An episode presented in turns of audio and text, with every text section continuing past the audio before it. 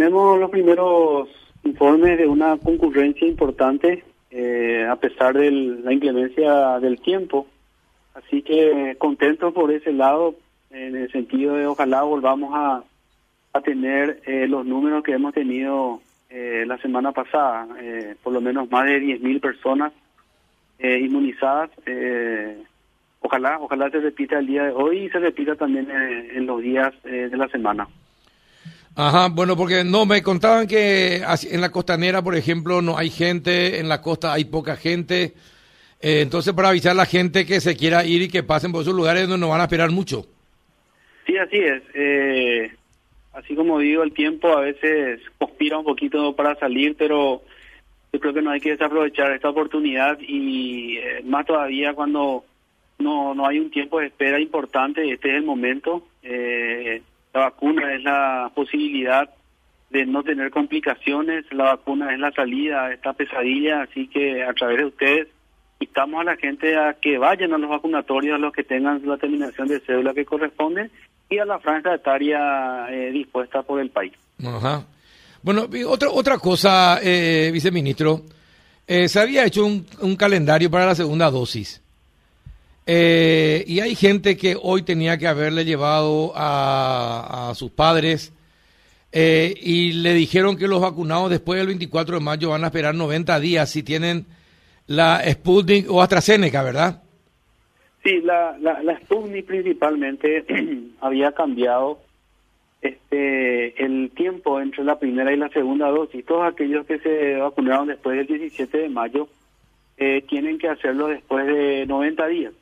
Quizás esa parte tendríamos que volver a, a repetir. A, repetir para la gente, entonces para que la gente no vaya, digamos, este y suceda este tipo de cosas. Entonces, repito, todos aquellos que se vacunaron después del 17 de mayo tienen que esperar 90 días, volver al mismo lugar donde se vacunó y va a recibir su segunda dosis. Y también con la AstraZeneca pasa lo mismo, el periodo es de 8 a 12 semanas, o sea, uno puede a partir de las 8 semanas ya acudir para su segunda dosis repito, en el mismo lugar donde recibió la primera. eh, la segunda dosis están ya garantizadas para todo lo que se aplicaba en la primera, viceministro. Están reservadas, el país justamente hizo ese trabajo de reservar la segunda dosis, ¿verdad? Porque tenemos que repetir de que para completar el esquema de vacunación son dos dosis, o sea, no podemos quedarnos con una sola.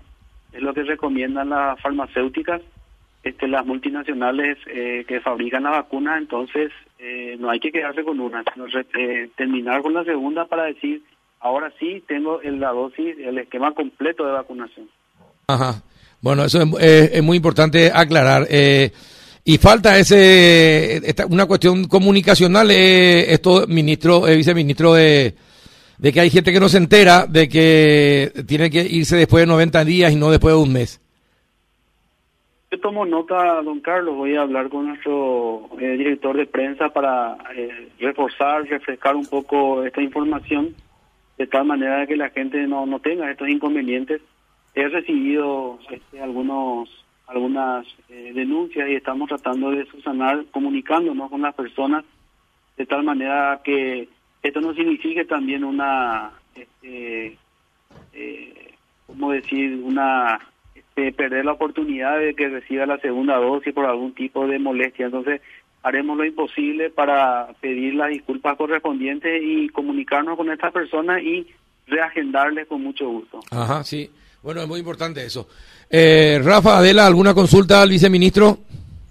Sobre el amparo de las personas con síndrome de Down, creo que ya el ministerio accedió a la vacunación de las mismas, ¿no? Son 29. Sí, señora, ¿cómo le va? Eh, sí, eh, cuando hay un recurso de amparo, nosotros tenemos que cumplir porque la ley así lo, lo estipula. Entonces, eh, todos los que lleguen a través del amparo y tengan ya este, esta medida eh, judicial, claro que lo, que lo vamos a cumplir sin ningún inconveniente. Yo quiero compartir esto así brevemente. Nada. Uy, es muy importante Escuche, viceministro, lo que pasó con una joven que comentaba vía redes sociales, Twitter se lee mucho, decía ella que su papá había recibido la segunda dosis de la vacuna, tres semanas después le toma COVID. El padre la llama a su hija, le comenta que dio positivo después del hisopado y que le dieron unas medicaciones, pero que se quede en la casa. Este domingo, ¿sabe qué pasó?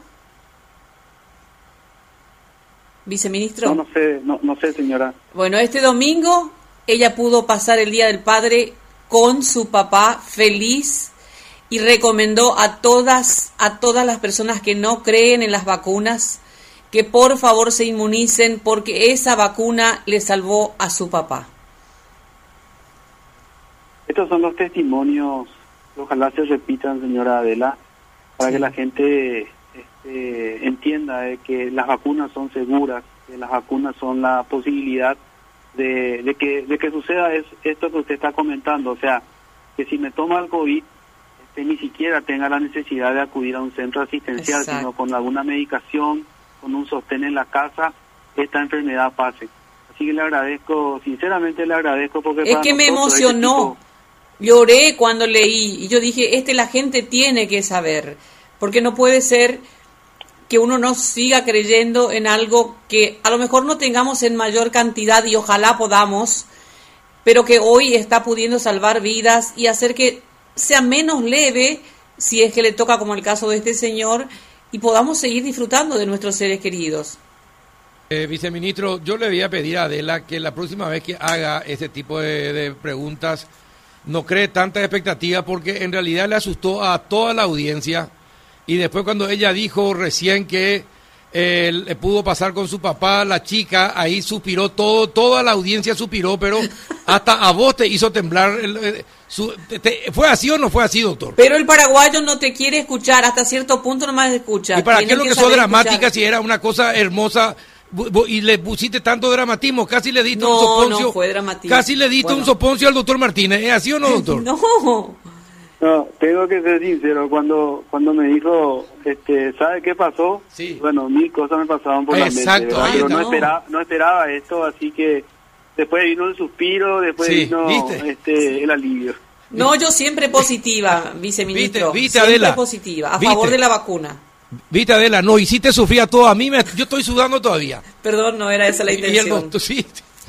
Bueno, está, bien. No, no, no, le agradezco a la señora Adela porque estos son los testimonios que nos van a ayudar, ¿verdad? Porque lastimosamente existen varias informaciones, ¿verdad? Que a veces hacen que la gente tenga algún cierto temor para aplicarse la vacuna. Así que estas son las cosas que realmente alegran la tarde. O sea, gracias señora Adela, realmente me hizo el día. Totalmente. Está bien. A mí también. Después, claro, se tuvo que poner un desfibrilador después de que le, después del suspenso que creaste. Está bien. Doctor, es un refuerzo a mi antihipertensivo para Exacto. Doctor, otra cosa, otra vez, otra vez la ivermectina está en el, en el en la discusión. Hoy nuevamente se publicó en Clarín y en otro diario que eh, los científicos argentinos eh, están diciendo que eh, en realidad es positivo el uso de la ivermectina. ¿Hay ya un consenso sobre eso o todavía no hay un consenso sobre eso para el uso o no, doctor?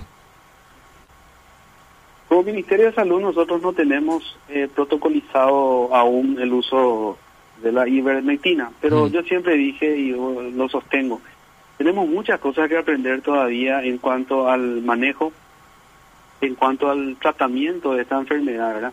Entonces, eh, no se descarta que de un tiempo a esta parte eh, este medicamento, digamos, sea eh, realmente lo que algunos defensores dicen que tiene como efecto sobre la enfermedad. De todos modos, nosotros como Ministerio de Salud tenemos que esperar que exista una evidencia científica fuerte, tenemos que esperar que este, agencias importantes eh, en, el, en el uso de la medicación para ciertas enfermedades autoricen. Hasta, hasta ese momento nosotros eh, seguimos expectantes, ¿verdad? Pero tampoco queremos satanizar ningún medicamento y, no decir categóricamente no es así.